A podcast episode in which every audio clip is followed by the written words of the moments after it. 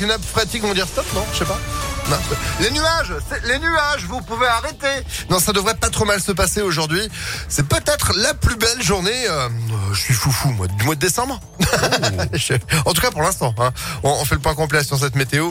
Juste après euh, l'info, Joanne Paradis. Bonjour, comment ça va? Euh, Bonjour Phil, bonjour à tous. Bah, ça va très bien. Alors, mal au pied un peu, encore un peu trempé ou pas euh, avec euh, cette fête Bah, des Lumières for- hier? Forcément un petit peu, mais bon, euh, voilà. Mais Ce sera peut-être mieux ce soir. Eh, qu'est-ce que ça fait du bien de Ouais, retrouver notre ville, de retrouver un peu ces animations, ces, ces illuminations. Ça, on commence avec ça d'ailleurs. Oui, effectivement, avec euh, Lyon qui a enfin retrouvé ses lumières hier soir, les visiteurs ont pu euh, découvrir les œuvres de l'édition 2021 de la Fête des Lumières en se baladant en presqu'île dans le Vieux Lyon ou encore au parc de la Tête d'Or. Le coup d'envoi a été euh, donné. Place des terreaux qui propose cette année un, joli conte mexicain, une histoire qui a beaucoup plu aux enfants, mais pas que. Léa Dupérin est allée tendre son micro.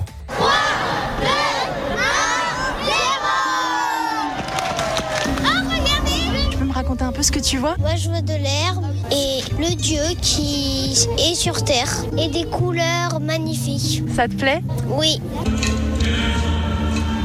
Qu'est-ce que t'en as pensé que c'était très bien. C'est une histoire de lapin, je crois. Oui, d'un dragon qui se transforme en homme et il marche, il marche et à un moment il a faim et il fait un feu et il croise un lapin et le lapin il lui dit que s'il meurt de faim, il a qu'à le manger. Il mange le lapin. Oui, Bon, mais alors qu'est-ce qui se passe après? Ça finit bien, je crois. oui, le lapin il devient la lune. Ça parle beaucoup aux enfants. Est-ce que ça parle aussi aux adultes? C'était très chouette, c'était très beau. Les lumières les couleurs, elles étaient très belles. C'est votre première fête des Lumières ou pas? Vous êtes une habituée pas du tout, on est lyonnais. C'est vrai qu'on n'avait pas envie de la rater cette année. C'était très chouette. hein.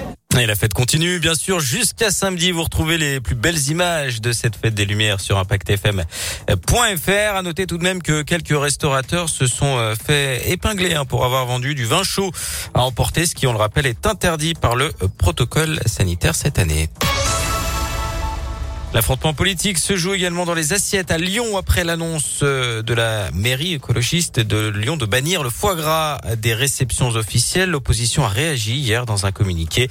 Elle veut que la majorité, je cite, arrête d'imposer ses vues à tout le monde et se demande euh, si la prochaine étape ne sera pas l'interdiction de la rosette. Un mouvement de grève au TCL demain. Plusieurs lignes de bus seront impactées. Ce sera le cas des lignes 57, 65, 66, S1 et S2 qui ne circuleront pas. Politique, se dirige-t-on vers une primaire de la gauche? C'est en tout cas l'appel lancé hier soir par Anne Hidalgo, la candidate socialiste au présidentiel dans le journal de 20h de TF1. La maire de Paris espère une primaire en janvier. Reste à savoir si elle sera suivie.